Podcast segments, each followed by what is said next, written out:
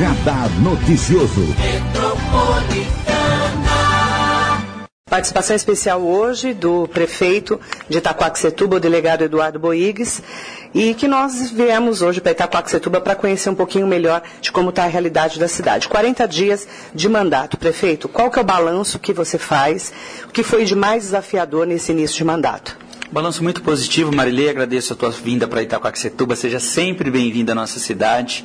E um balanço muito positivo. A gente está tendo um, um, um, retorno da população que está muito agradecida, muito contente por esse nosso início de gestão. Fizemos o um enxugamento da máquina administrativa conforme nosso compromisso de campanha. Reduzimos hoje, diminuímos seis secretarias, fazendo a junção com outras pastas, ou seja, de 23 passando para 17 inicialmente. Nós exoneramos, lógico, com dor no coração, mas necessariamente era necessário mais, um pouco mais de 500 cargos comissionados. Fizemos com que isso nós gerássemos hoje uma receita de 2 milhões de reais, ou seja, economizamos 2 milhões e já determinei com esse número que, que, que, que nós conseguimos economizar o pagamento imediato de todas as rescisões desses funcionários, porque já foram prejudicados com a perda do cargo, não queremos que eles fiquem mais aí à mercê uh, de não ter pelo menos indenizado o trabalho que foi realizado. Então, determinamos o pagamento imediato, fizemos um planejamento financeiro para os 100 dias, uh, com o número de redução de secretarias. Nós vamos ter pelo menos um fôlego para que a gente possa suportar inicialmente algumas parcelas de dívidas deixadas pelo antigo gestor. Por exemplo, nós não temos certidão negativa de débito. E com a não certidão em mãos, fez com que o governo do Estado interrompesse, ou seja, suspendesse a nosso convênio, ou seja, qualquer repasse do governo estadual agora está, não está permitida para Itacoaxetuba, enquanto nós não tivermos a CND nas mãos. Então nós parcelamos a dívida que nós temos com a Previdência Municipal, que deixada pelo antigo gestor ou antigos gestores, hoje soma 160 milhões de reais.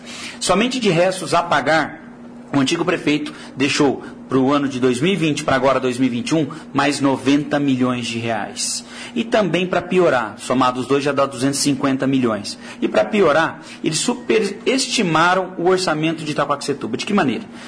Quem faz o orçamento para 2020 é a gestão anterior de, 2000, de 2021, é a gestão anterior de 2020. E eles superestimaram em 788 milhões de reais a arrecadação, com uma dívida prevista mais ou menos igualitária de 788 milhões de gasto. Porém, esse gasto é uma dívida real. Só que a arrecadação é superestimada, ela não existe. A expectativa ela não é realidade. E nós temos um déficit hoje de mais 50 milhões prevista para esse ano. Por que isso? Só para você ter uma noção, eles superestimaram que eles receberiam ano passado, nos últimos dois anos, mais ou menos em torno de 90 a 100 milhões de reais com as execuções fiscais. E entraram em 2019 1 milhão, em 2020 apenas 2 milhões. Então essa diferença toda superestimada faz com que eles gastassem mais, e é por isso que fica notória essa superestimação, gastassem mais deixando o resto a pagar para esse ano. E o que nós fizemos? Para esse orçamento previsto, já determinei o congelamento de 54 milhões do orçamento. Para quê? Para garantir esse superávit que nós poderíamos ter esse ano. Para garantir que a gente feche pelo menos no zero a zero. Então, é, é, uma, é necessário fazer toda essa engenharia para que a gente possa sobreviver. É uma cidade muito carente e que a gente precisa do governo do Estado e governo federal, que é essas parcerias que a gente está se aproximando agora para fazer para Itacoaxetuba andar. Quando que você consegue viabilizar essa CND para voltar a ter crédito? Até semana que vem, se Deus quiser. Já fiz, efetuamos o pagamento já há 15 dias tá, dessa, desse parcelamento. Judicializamos todas essas questões também junto ao Poder Judiciário, comunicando ao Ministério Público que nós não somos responsáveis para que não só é, tenhamos uma decisão judicial que libere a CND e aí eu comunique o Estado, como também eu possa correr em Brasília e também retirar as restrições junto ao CALC e os ministérios que impedem o repasse de recursos extras para a nossa cidade. Como que está a sua relação hoje com o governo João Dória? Né? Você falou muito do governo, você é delegado, hoje afastado. É, como que está a sua relação com o governo para mandar verbas para Itaquá? Nós, nós fazemos parte hoje, meu partido faz parte, Progressistas, faz parte da base aliada do governo do Estado. Estamos muito próximos, infelizmente aconteceu é, por herança da antiga gestão essa questão da certidão negativa de débito, que já estamos regularizando, para que aí sim a gente retome toda essa parceria, esse relacionamento e a gente possa é, ganhar com esses recursos vindos do Estado. Nós estamos ainda numa pandemia do novo coronavírus. Como é que está o combate ao coronavírus e a vacinação na cidade? A vacinação anda de vento em popa. Para você ter uma noção, o que nós faríamos semana que vem para idosos com mais de 80 anos, nós estamos antecipando já para amanhã. Então, toda a linha de frente e também os profissionais da saúde da área privada já foram todos vacinados na cidade. Nós também vacinamos ah, os idosos com mais de 90 anos. Agora baixamos não só para 85, mas a partir de 80 anos a partir de amanhã. E estamos em luta aí através através também do Condemate para aquisição de novas doses. Porque aí, se nós conseguirmos, a gente vai vacinando, vai dar prioridade agora não só à área da segurança pública que trabalha nas ruas, mas principalmente também toda a rede da educação. Os professores, os profissionais, diretores, coordenadores, vice-diretores, todos os profissionais da educação. Por quê? Porque com a volta às aulas prevista presencialmente para Itacoaxetuba, 1 de março, eu quero voltar com toda a segurança. Então eu quero até lá ter vacinado pelo menos toda a nossa rede. Até lá, como é que está a estrutura da volta às aulas ensino remoto? Sim, nós começamos na segunda-feira, no dia 8, ensino remoto, ou seja, da maneira com que fechamos o ano passado, maneira online, liberando as escolas particulares e a rede toda estadual, porque eles estão com mais condições de voltar às aulas. Para você ter uma noção, o governo do Estado, ontem, o secretário estadual de, de, de, Educação, Rossielli, veio na nossa cidade, na Escola Estadual Durval, e o que nós vimos lá, eu, presidente, juntamente com ele, que parecia uma escola estadual uma escola particular. Porque houve investimento ali um pouco mais de 200 mil reais. E não só para Durval, mas todas as escolas estaduais do, de Itaquaquecetuba, da direção de ensino, uns receberam 150 mil, outros 200 mil, que não recebia isso há anos. Ou seja, era 15, 20 mil por ano. Então, o Estado é, fez esse, essa, esse investimento que nós gostaríamos que também já tivéssemos poder aquisitivo para fazer com as nossas escolas municipais. Como nós temos, vamos dar mais um mês, se preparar, comprar os insumos necessários e aí sim voltar com tranquilidade a partir de 1 de março, presencialmente. Nós estamos acompanhando a Rádio Metropolitana, você fechando vários aterros clandestinos, principalmente pessoas que estão sujando a cidade, né? É, despejo irregular de lixo, de entulho. Como que tá, estão essas operações? Olha, isso é uma questão de ordem educativa, primeiramente.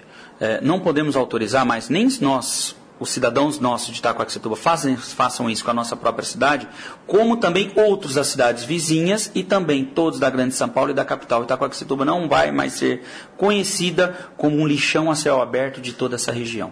Hoje, agora, nós temos ordem, nós implantamos a Guarda Civil ambiental na cidade para que faça fiscalização preventiva e também repressiva, fazendo o que? O quê?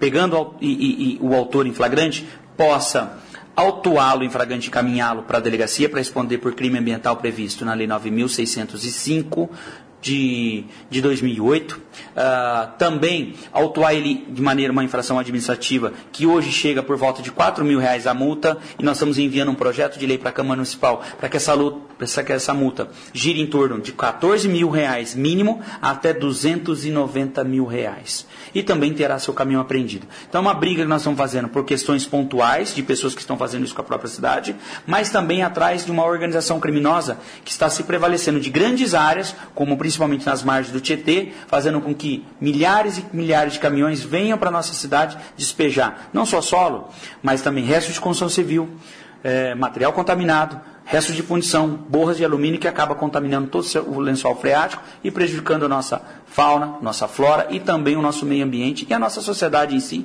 que nem todo mundo em Itacoaxetuba ainda tem água potável, ou seja, apenas 93%.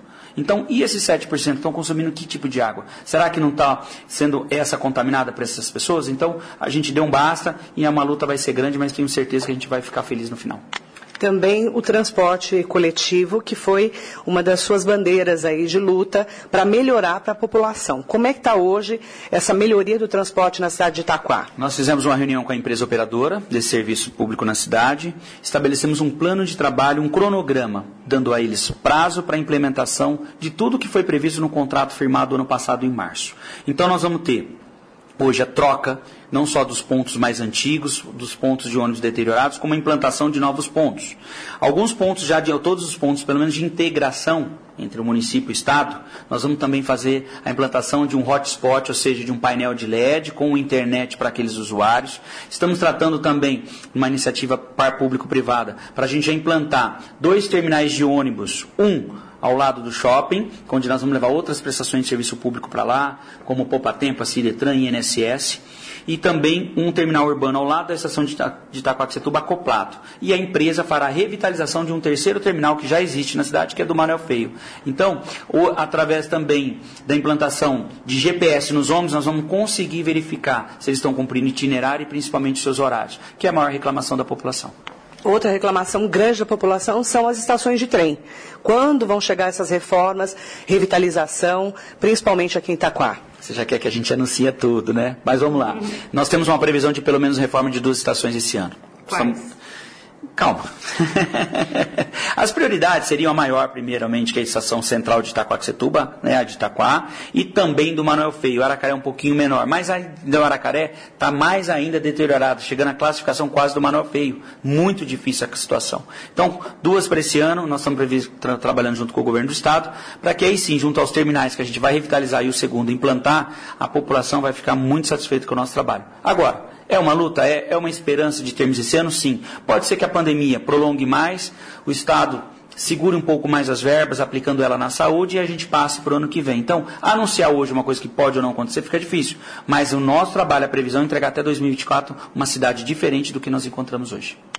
Que, qual que é a mensagem que o prefeito de Itaquá deixa para a população, os ouvintes da metropolitana de Itaquaquecetuba? Que acreditem no nosso trabalho, que tenham fé que isso vai dar certo, tá? de tudo que nós estamos implantando. Eu sei que a gente não agrada a todo mundo.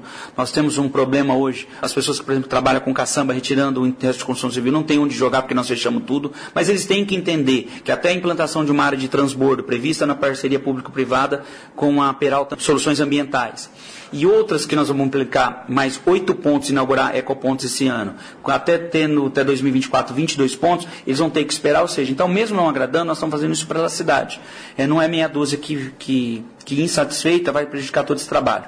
Então, que pague seus impostos em dia, que acredite que também sem imposto a gente não tem uma estrutura suficiente para prestar um serviço de qualidade. Então, paguem seus impostos, nos ajudem com a IPTU, nos ajudem com a taxa de iluminação pública, para você ter uma noção. Nós vamos abrir agora um edital de contrato de iluminação, de manutenção das lâmpadas, que nós não temos desde março do ano passado. Imagine uma, nenhuma, nenhuma lâmpada trocada todo esse tempo, um ano, então a cidade está muitas escuras. Só que a gente precisa de investimento, para ter investimento, precisamos da contribuição do cidadão. Então acredite no nosso trabalho, que o retorno será em breve.